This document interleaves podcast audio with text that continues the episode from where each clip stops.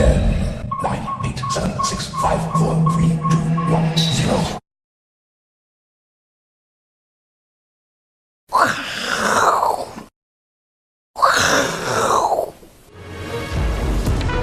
欢迎收看，我是金钱爆，我是赵力。好，那我们来看一下啊，我是金钱爆的部分，你要记得加订阅啦，哈，然后再加开启小铃铛，好，那你要两订一起服用，效果才会比较好啊。就普通定跟加强定的部分，那要记得啊，要看有这个 mark 好首播了，哈，你才不会看到重播的部分。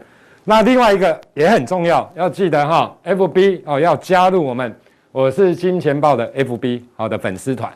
哦，这样最好哦，这样最好。好，来，那我们来看一下，其实目前来讲的话，当然影响美股或全球股市，当然很重要的部分，好，不外乎当然了哈。你比如说像俄乌战争等等等啊，哈，其实这一些当然都会受影响。不过大家有没有发现，其实最近影响盘面上最重要的原因，就如同之前跟大家讲的，这个地方因为财报的数据已经陆续公布结束了。所以现在影响到股市的变化，最主要就是一些经济数据，或者是费德的会议的内容。不管是 Fed 的会议内容，或者是 ECB 哦，就欧洲央行的部分，你要特别注意哦。等一下我再来跟大家讲。好，那这部分来讲，不是常常要看呐。太平盛世的时候，其实说真的，你管经济数据有很重要吗？不会很重要。你管 P PPI，你管 CPI 有很重要？其实不是那么的重要，对不对？你管 PMI 那一些指数有很重要没有？可是现在来讲，这些的指数相对而言就真的很重要。为什么最近的美股会出现重挫的走势？等一下我再跟大家讲。所以大家在等待的是什么？当然，全球股市在等待的就是我们台湾时间凌晨礼拜四两点美国的利率的决策会议，它的内容跟它的升息到底会是怎样？那当然，我们会先提前跟大家报告我们的预测。好，好，所以这个来讲是重要的。其实还有一个很重要的，今天晚上哦，PPI 美国的 PPI 生产者物价指数也要公布了。它虽然其实它也很重要哈，只是大家比较少提，大家都提上礼拜五的美国的 CPI 的部分。其实 PPI 生产者消 CPI 是消费者物价指数，PPI 是生产者物价也非常一并都很重要了哈。所以我相信。今天的美股当然也会震荡幅度也会不小，哦，所以大家最近来讲的话，你一定要去观察什么时候公布美国公布什么经济数据，或者是 Fed 什么时候会议召开，我想这部分来讲是重要。好，那另外一个，你看一下哦，巴克莱表示了哈，就是说美国通膨压力难挡，巴克莱开第一枪，他说 Fed 六月将升息三码，哦，六月份将升息三码，为什么他会这样讲？其实我跟大家报告。在上礼拜四的时候，其实 ECB 的部分它已经召开了会议，啊，那对于利率的升息等等，对于未来通膨，尤其是调高未来通膨的部分，等一下再跟大家详细一点讲好了。然后上礼拜五，五月份的时候，呃，上礼拜五美国公布了五月的 CPI，又超出市场的预期，对不对？所以股价当然就跌。好，因为这样的情境之下，所以大家又想说会升息三码，所以这结果这一两天的股市又跌。大家大家就跌跌跌，就这样子。好，那我们先讲结论啊，我直接讲结论就好了。大家认为你自己想一想，六月份升息三码，现在大家认为升息六月份升息三码的机会是最高的，比两码还高啊。好，升息三码的机会是，我问大家一个问题，因为礼拜四凌晨你就知道了。那我先跟大家讲我的想法，我跟大家报告，基本上还是两码，不会是三码。为什么？费德的主席，他怎么可能说，在他之前都跟大家讲，哎，我要升息两码，我要升息两，甚至有的人在前一两天还说什么，搞不好在礼拜四的凌晨两点之前，会突然之间说要再加码升息一码，就会会议的提前会，你知道吗？我跟大家报告，这个都是捕风捉影啊。为为什么？因为费德的部分来讲，乔他现在他其实是要让市场是安定的，大家懂我的意思？假如不安定。那对股市、对全球来讲的话，风险性的资产其实非常的麻烦，真的非常的麻烦。你会觉得，你会觉得，Fed 希望现在的股票是崩盘吗？不可能嘛！你可以说他有可能希望啊，等拉高所谓的通膨，然后呃拉高升息的部分，然后让股票慢慢的震荡走低，怎样子等等等。可是他肯定不会希望股票是用崩盘式的方法下去进行修正，所以你就知道，我跟大家报告，两码。你看下去就知道两码，因为升息三码会导致市场大幅的波动，是它控制不了的。那七月份当然就不一定了。好，那个就要看它的一个会议内容。我想这部分我先跟大家讲了。所以这一两天的下跌，其实有一些是在反映三码的部分。好，那会议你要怎么去看？好，来，我跟大家报告哈，你看一下哈，最近真的利空频传。上周四的时候，ECB 的决策会议的过程当中，其实它。针对七月份的时候，其实它市场认为要升息两码，结果它只有升息一码，预期升息一码而已，预期要两码了。可是 ECB 所提出来的是升息一码，可是呢，它上调了今年的通膨，明年的通膨，就是把通膨的部分往上提高。在上礼拜四，台湾时间上礼拜四的时候宣布的时候，其实说真的，大家都不知道。啊，但我的意思说，大家都没有关注到，你知道，大家都在等五月份礼拜五晚上的八点半的五月份的 CPI，结果你可以看到上礼拜四的欧美股市就中，其实就已经跌了啦，啊，就已经开始跌了。所以，我我要讲的意思就是说，其实一开始这样子，那美国的 CPI 增速明显高于预期，这个是上礼拜五晚上的事。密西根大学校的也是一样。好，那其实我跟大家讲。ECB 上调了通膨的部分来讲的话，其实对 Fed，所以 Fed 这一次会怎样？会议的内容会是怎样？我跟大家报告，他也肯定上调今年跟明年的所谓通膨率的部分，这个都肯定上调的。这个其实在你五月 CPI 公布之前，因为 ECB 在上礼拜四的时候，其实它就已经上调了。欧美的央行其实大概都有共识的啦。好，所以会产生一个现象就是如此啦。哈，就是说。现在你你去思考一下，Fed 这个地方升息两码，然后跟你讲说，我未来通膨今年跟明年的通膨的利率哦，通膨的部分来讲会提高，那你觉得这样对股市会产生什么样的影响性？大家懂我的意思？所以其实有时候预测未来是这样子。我的意思说，假如是这样的一个结果之下，好来，那我们就来看一下。FOMC 的一个会议之后，它能不能出现短线？我指的是短线哦，不是中长线哦，因为中长线还是有一些的问题存在了哈。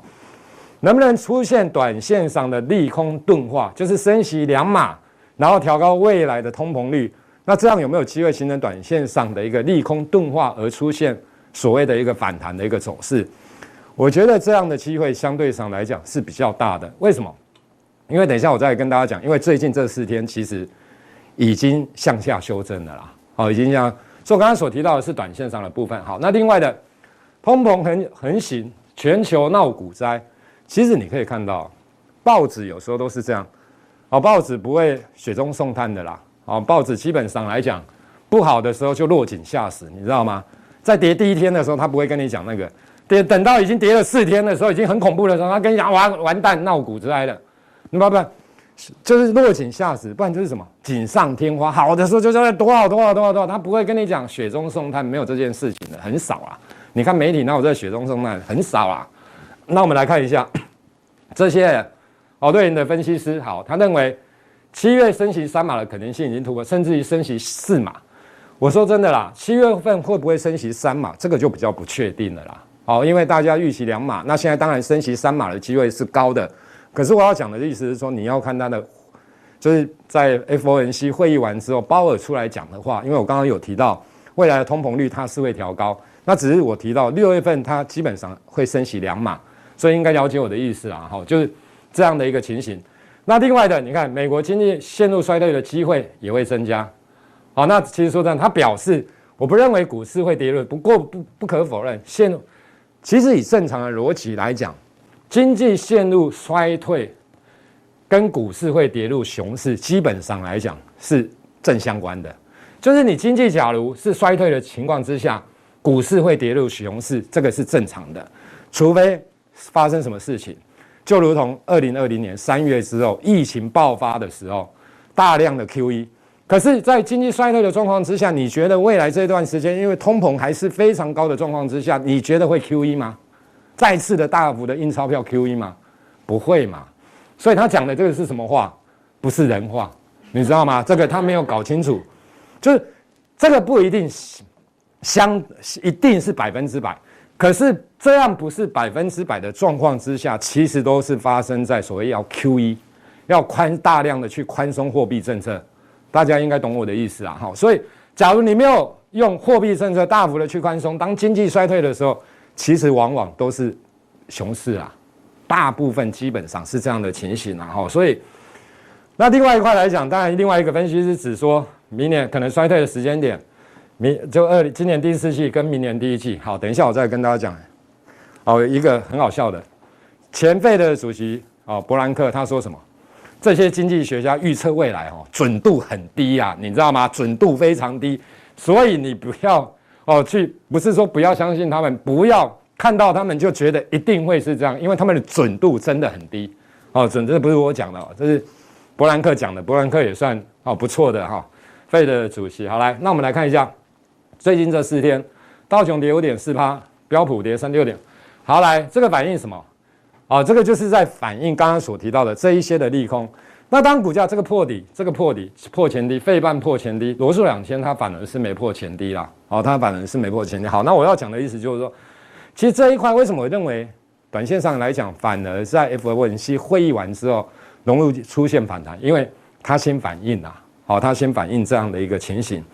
好，我想大概跟大家报告一下。好，那另外的财经大头条的部分，公债殖利率又出现了倒挂的一个情形。好，那其实之前哦，针对倒挂公债殖利率，不管两年期、十年期的公债殖利率出现倒挂等等，其实有很多的讨论呐。好，那当然到底是因为啊这部分来讲，有的人觉得，其实我个人觉得啦，它当然有一些的参考性，不过它不绝不一定倒挂一定会经济衰退啦。好，我想是这样的一个情形啊。当然。除非你持续倒挂的时间非常的长，那当相对上来讲时间比较长，那当然经济衰退的机会就会比较高。假如说瞬间倒挂，偶尔倒挂，就像这个好了，这个部分啊，这个部分来讲是现在的。一年前基本上你可以看到，哦，一年前的所谓的一个利率的部分，它并没有出现倒挂，它是一个正斜率。那现在最近来讲的话，其实你可以看到这边有一点下来，这个就是所谓的倒挂，然后又没倒挂，现在又倒挂啊，到底是要怎样子？大家懂我的意思？你看这这这个地方的时候，其实它也没有倒挂的时候，它也没有新出现所谓的一个经济衰退的一个情形。所以我觉得这部分来讲，你基本上来讲参考就好了，不要一看到短时间的倒挂就肯定的觉得说未来的经济一定会衰退，也没有这么的绝对。哦，我我跟大家报告一下，那美国明年经济恐再来，这个就是我刚刚所提到的前，这个我们就不用看了。我们来看一下费的前主席伯南克。啊、他认为，啊，美国现在美国的经济好好坏的杂陈，经济衰退有可能发生，他觉得有可能。其实现在你去问任何人，很多人都觉得未来这段时间确实有可能产生所谓的经济的衰退。这部分确实，因为大家认为通膨啊等等，当然通膨有供给面有，哦有供供给的部分来讲的话，跟需求面的部分，那这一次来看的话，当然供给跟需求都有都出了一些的问题。那我们不管，那我们来看一下。他讲的经济学家对于衰退的预测的精准度很差，你知道吗？很差，所以你不要看到有一个经济学家说是一定是。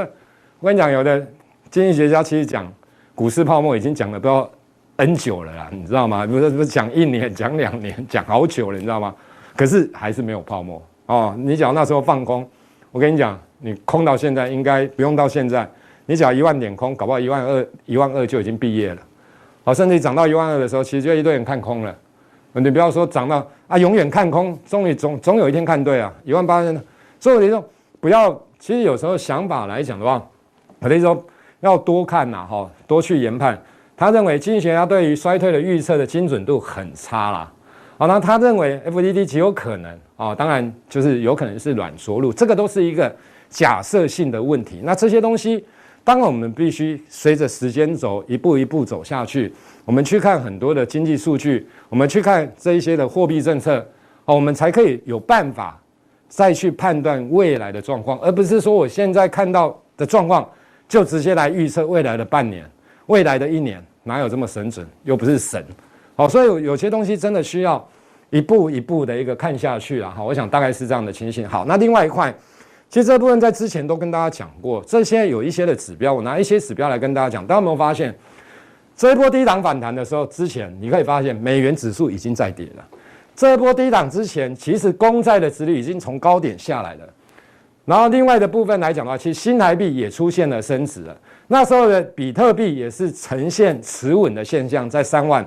那时候在就是那时候指数在相对低档的时候，其实恐慌指数也没有跌了哦，也没有涨了。所以你可以看到出现了这一波一千三百点的反弹。那现在呢？这些指标不是今天才变不好。你讲会看趋势的人，其实在前几天就真的已经变不好。公债殖也不是今天才涨，其实在前几天都已经上来了，对不对？那你新台币的部分也是一样。难道新台币是因为这一两天股市重挫它才贬值吗？也不是啊。好，那比特币的部分也是相同的状况。大家了解我的意思吗？恐慌性指数当然是这两三天才涨。所以我的意思说，其实有些东西。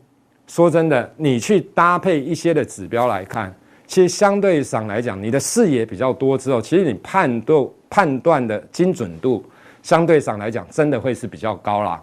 哦，其实有些人很喜欢看 K D I，那只是其中的一个方式，或者判断形态的，那都只是其中的一个方式。其实你可以从这些的指标，哦，我想跟大家来进行分享了哈，大概是这样的情形。好，那美股的部分当然。哦，这个都破底了。二零二一年就是破了一年多以来的低点。你看，其实说真的，看起来似乎相对上来讲是比较恐怖。好，那新台币的部分，当然今天来讲的话，目前大概是小幅升值的情形。好，那另外的台湾央行的部分，其实你可以看一下。哦，预期这一次有可能会升息一码的部分比例是比较高的。那认为新台币它的一个成交的部分来讲，它的均价它的价格区间大概就是二十九点五到三十，这个也是比例比较高的一个部分。其实我跟大家报告，台湾的部分来讲，大概就是跟着美国啦。好，那美国升越多，台湾当然它基本上来讲也会升越多，只是它的码数当然是非常的不一样啦。哈，因为台湾基本上来讲不会像美国升那么多次息啦。那当然很多人会觉得，其实就像第一次美国三月份升息的时候，台湾也升息了。那一次是今天美国升息，明天央行升息，你知道多厉害？很厉害吧？台湾很少这样做的。那时候就是什么？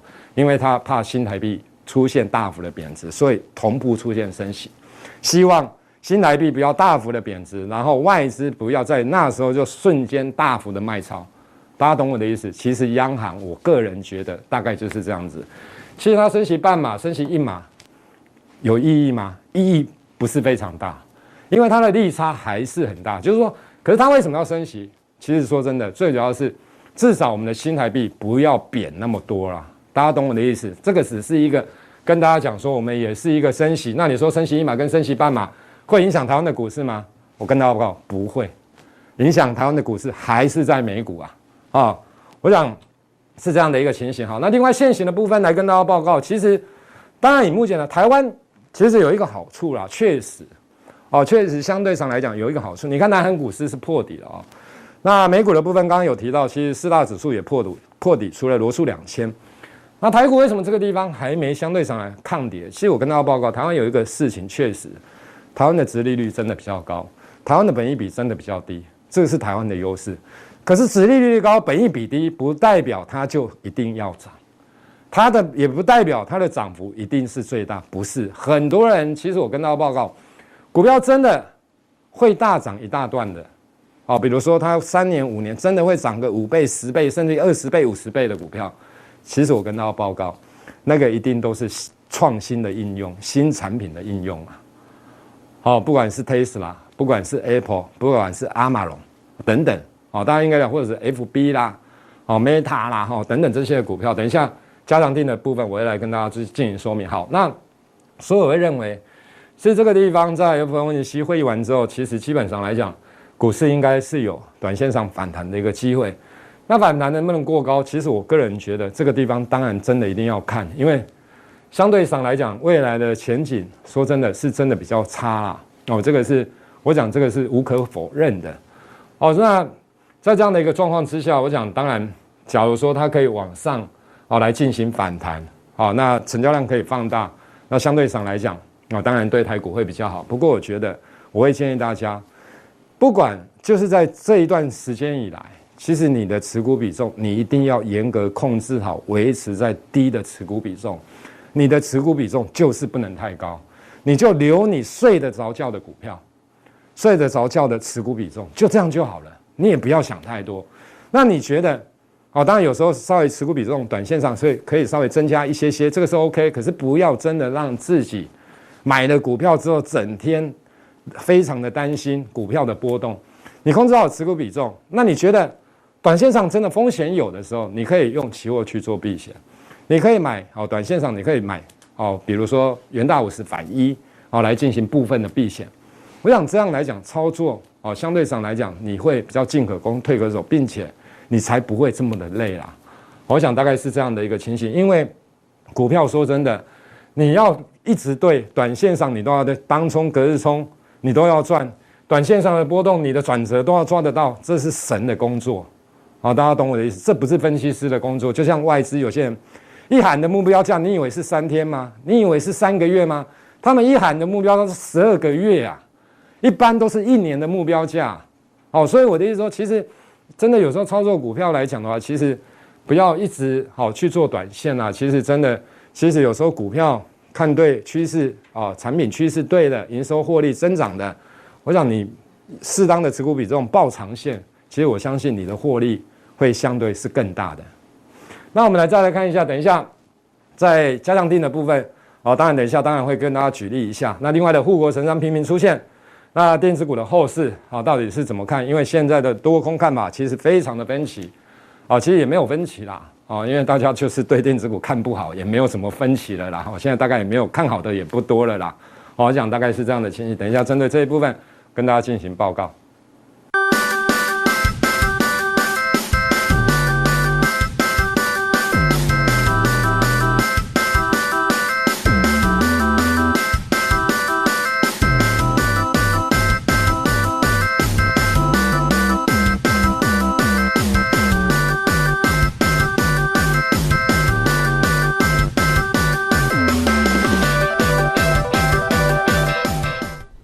各位现场的朋友，大家好，我是嘉义的大仁哥。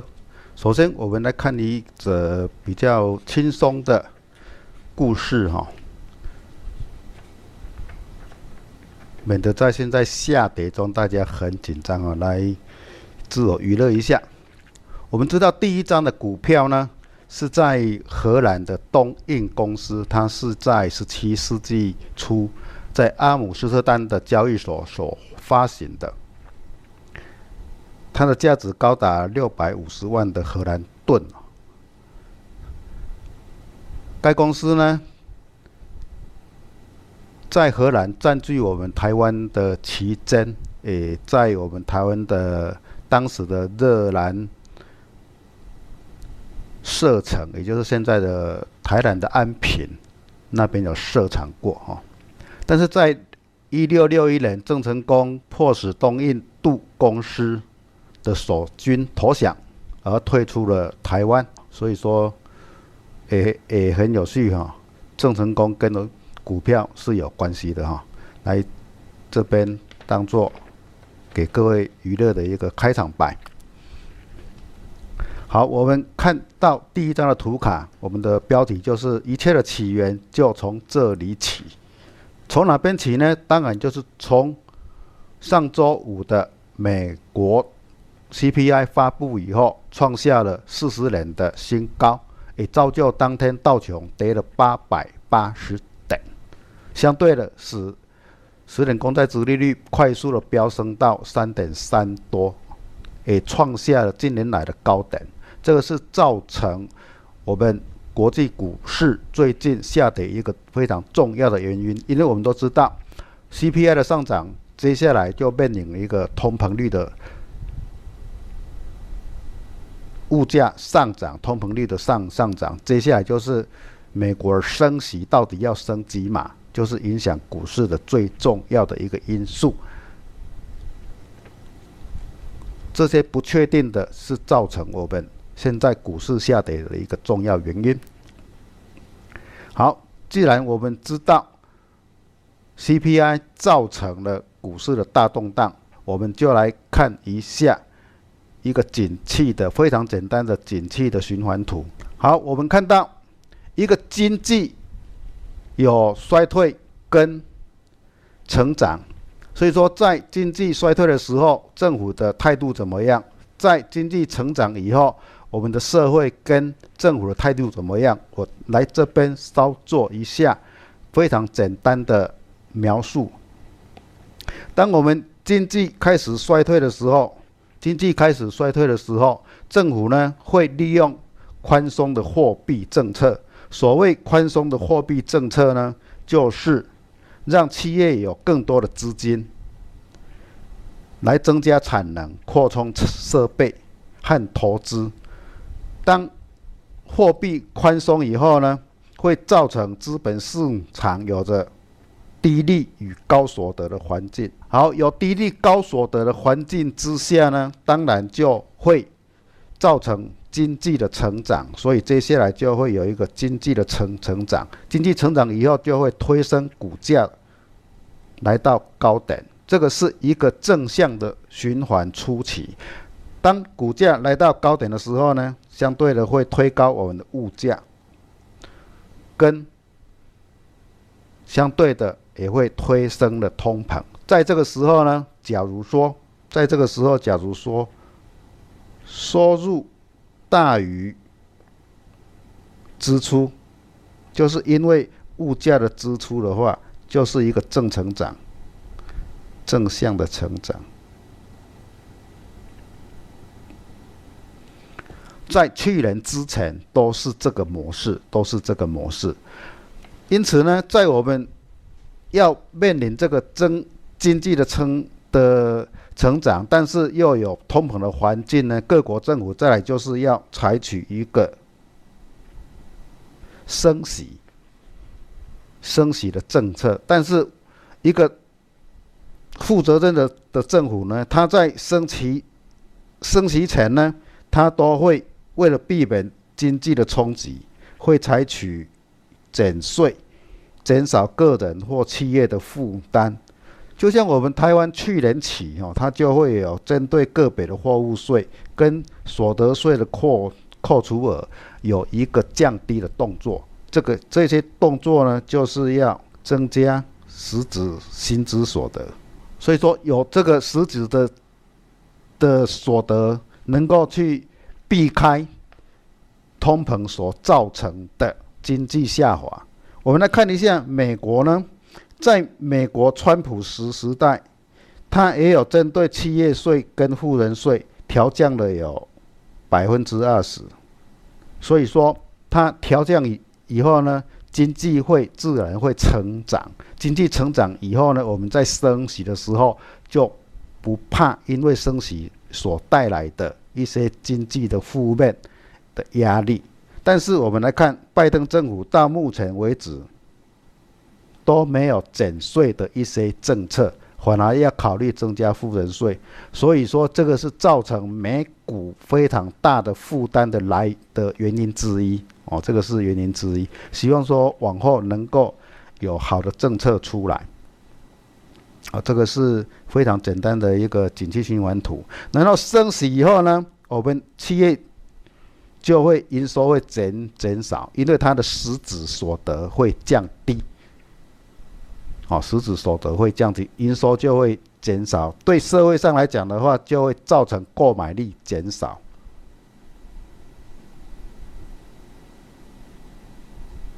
购买力降低，就会。造成停滞性的通膨，而又轮回到经济衰退的一个循环。好，这个是经济循环图的简单扼要的说明到这边。下一张图是简单的一个通膨的分类，哈，通膨的分类。我们通膨有两个分类，第一个就是需求型的通膨，就是由需求。的上升推动通膨，就是一般来讲，就是市场上来讲的话，就是供不应求哦，就是就是求比供还大哦，自然的话呢，企业就会有比较好的转嫁效应的成本给消费者，这样的话就会有利于经济的成长。比较不好的是成本型的通膨，它就是需求没有上升，但是原物料啦、工资啊。等的等等的企业成本却上升，把企业成本推高引发的通通膨。这样子的话，这样子的话呢，它会变成因为需求没有成长，企业难将成本转嫁给消费者，导致呢利润会降低。以目前来讲的话，我们最怕的就是这个阶段哦，因为未来的一年两年可能会造成民众的需求没有增加，导致利润会降低。这样子的话，就会造成经济的增长有害，也就是我们常常讲的经济会衰退。哦，这个是一个简单的通膨的分类。好，我们来再来看这一张图。好，我们看这一张图的话，我们我们可以看到有两次的升息阶段，一次呢是在二零零四年到二零零六年之之间，另另外一次就是两二零一七年，二零一七年到。二零一九年间，哦，就是这两次。我们来看它这两次的升息，我们来讲升息的话，应该是不是会造成股市会下跌？但是我们来看是没有的，哈，股市都是向向上的。为什么呢？因为他们在升息前都有一个我们刚刚所讲到的减税的动作，哦。零二年跟零零三年，他有两次的减税。来到川普这边的话，他就是有降低富人税跟企业税将近百分之二十。所以说，他就让这两次的减税，也就是会变成增加营收，所以造就股市持续的上涨。哦，所以说升息不一定是坏，要看它。有没有其他的政策？有没有其他的政策？问题重要的问题是在这里。今年以后呢？今年以后呢？除了升息以外，美国都没有其他的动作出来。所以说，未来的股市会下跌，就是这个因素。哦，所以说从这一张表的话，我们就认为说升息不可怕，可怕的是。政府有没有采取其他的货币政策或者是财经政策出来？到目前为止来讲的话，是不确定的。哦，对对，美国来讲是不确定的。哦，因此我们要稍微注意一下。好，所以我们来看下一张图表的话，就是非常简单的一个升息跟降息与景气的关系。好，我们来看到，医学理上来讲，升息它就会。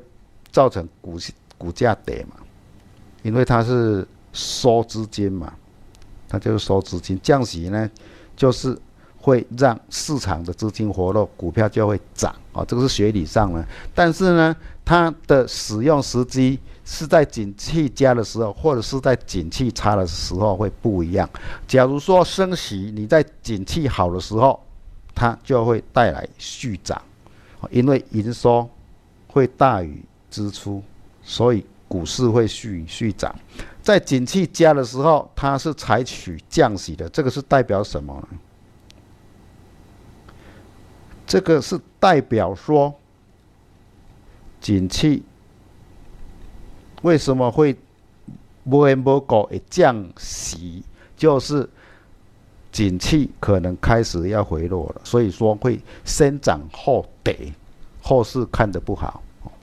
这个是要小要小心的，但是现阶现阶现阶段来讲的话呢，现阶段来讲的话，应该是属于在景气未来会比较差，但是现在是升息，所以说会先跌后涨，先跌后涨。这个是在景气景气差的时候，但是我们现在的景气并不是差，你升息的时候，它就会先跌。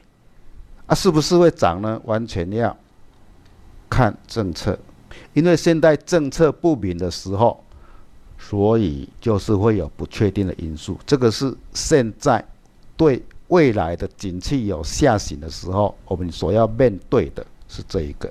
好，这个要稍微注意一下。然后呢，景气差，你要降息的话，是代表什么意思？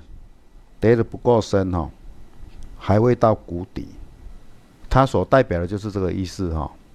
景气差，然后又继续降息，代表还未到谷底，当然就会续跌哦。这个是从景气的循环图所衍生的升息与降息跟大大盘的关系的一个表的说明。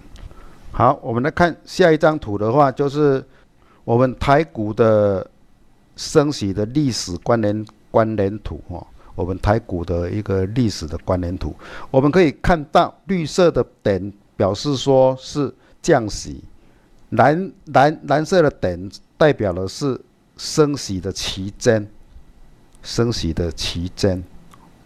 然后呢，紫色的是代表有 QE。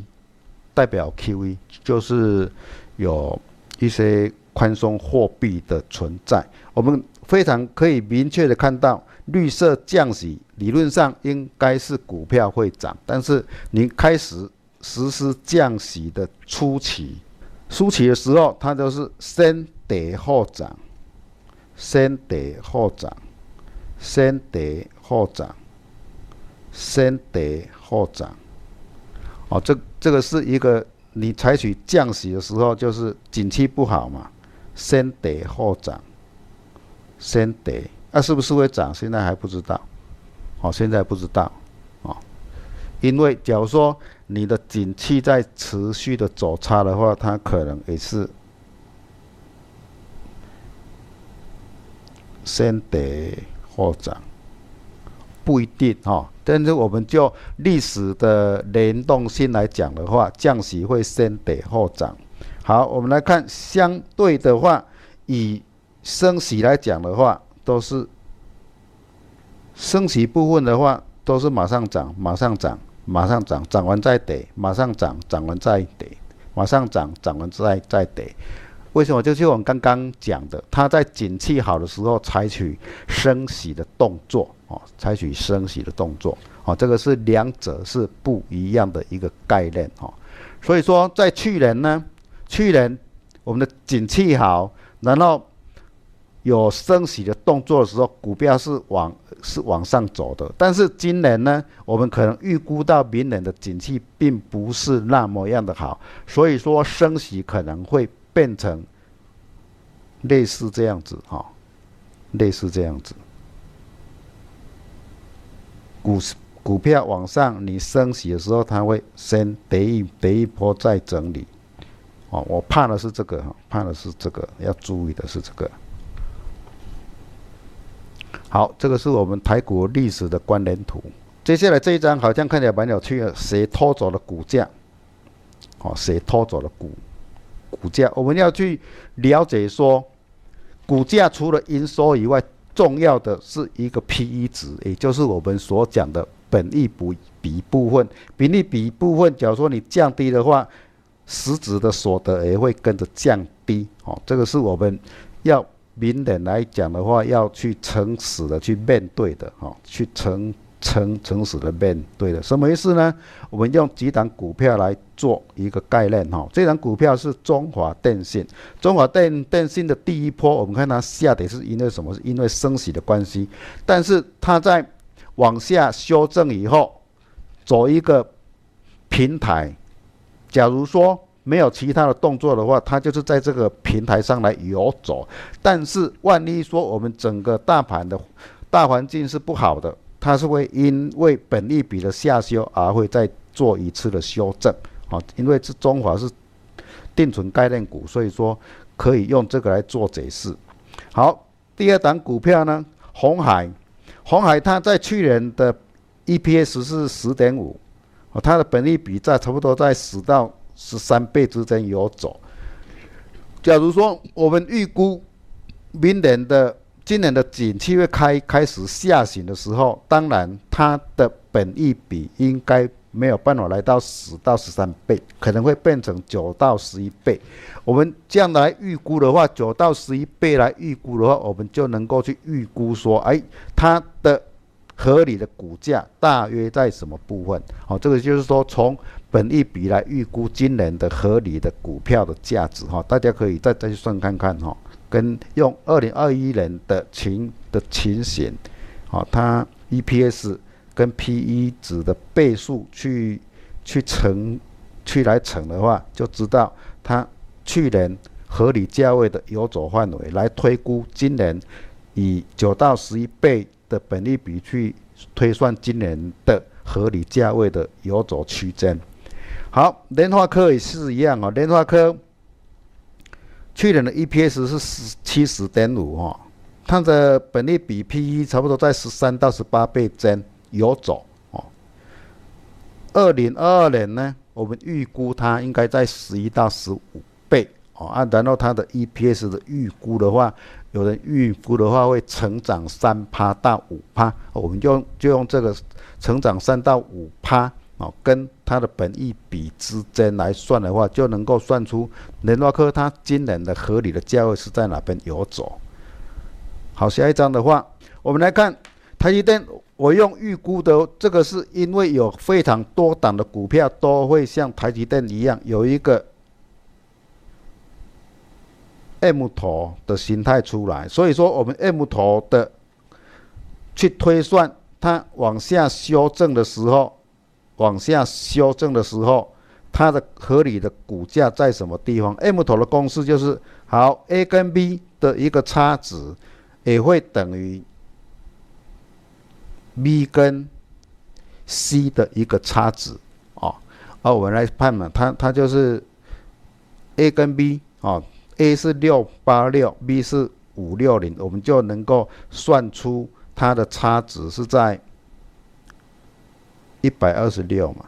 这样的话，B 跟 C 一一百二十六的话，我们就能够算算出 C 等于多少哦，就是非常简单的算法。哦，这个是一个公式哈。好，假如说我们以台积电的 PE PE 值来推估的话，它去年赚二十三块，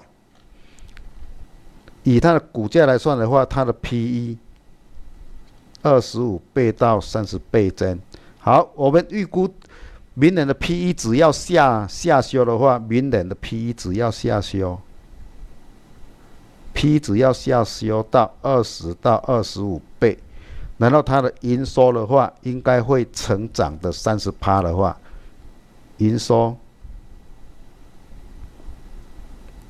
正三十趴来算的话，这样我们就可以算出它的 EPS 是多少，我们就能够算出 EPS 是多少，然后用 EPS 就可以去推估，用 EPS 去乘以。二十五到三十倍的本益比就能够算出来，台积电今年的合理价位是在什么地方？哦，大家可以去自己去推估看看哦。我是讲一个公式给给各位听哈，所以说大家可以去去算看看。好，我们来讲一个范例啊，就是价增抗跌股的话哦，我们就是以这一档来做。做讲解哈，这个是我已经讲三个礼拜了。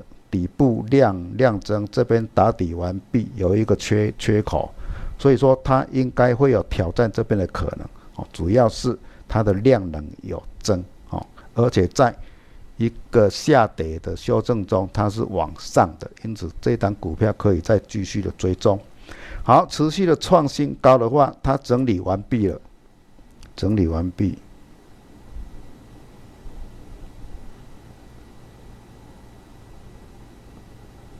整理完成以后，啊，整理完，只要它的量在往上的时候，它的价位就会再跟着往上。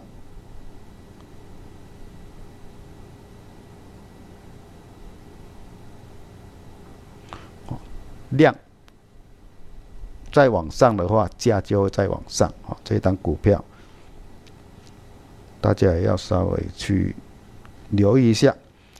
好。我来介绍一个叫做未完成订单的客户存货，这个是我们台股就是未完成订单客户的存货，假如说你没有库存的时候，代表说客户没有订单，这样懂意思吗？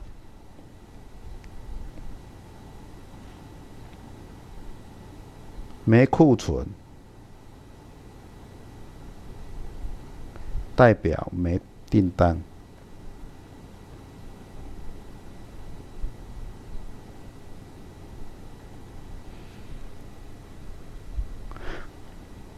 所以说，我们从这一张图来看一下我们的台股走势，它的库存很多的时候，股价是向向上的；它的库存没有的时候，向下的时候。股价就是会向下。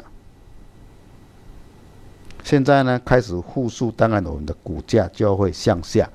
哦，这个是可能是一个可留意的一个先行的指标。哦，库存缩小，股价向下；库存缩小，股价向向下。现在已经又又缩小了，所以说股价可能会在修正。哦，这个是未完成订单的客户存货。大家稍微留意一下。好，这张表的话是小台子，这个大家很熟悉的一张表啊。散户做空的时候，它就会涨。好，现在散户开始做多了，它可能就会跌哦，只是这样子哦。给各位稍微复复习一下。好，这个是大盘配合经济数据的走势，随着道琼往下杀。往下杀，前低点在这边，所以说可能因为跌得太深，这边有一个支撑支撑点的时候，稍微反弹以后，应该就会再来回测一个低点。哦，这个是我们的大盘的一个配合的一个走势。好，我们来看这一张表的话，就是要给各位看，在现在的低量。低量的时候呢，家庭指指数跟柜买指数的差别，我我们可以来看哦。最近的话，家庭指数比较弱，柜买指数比较强。哦，因为在上个礼拜我有讲过哈，就是权值股，权值股。会有基金赎回压力，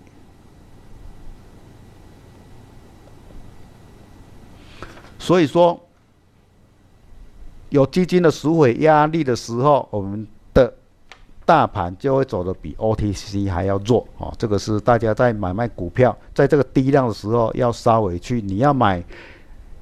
OTC 的股票，或者是买我们的大盘的股票，大大家要稍微留意一下。好，以上来讲的话，就是一个我们今天的普通定的一个针对最近通膨的一些看法。我希望各位能够去利用我今天所所讲的，去判断你所买的股票跟大盘的方向。好，谢谢。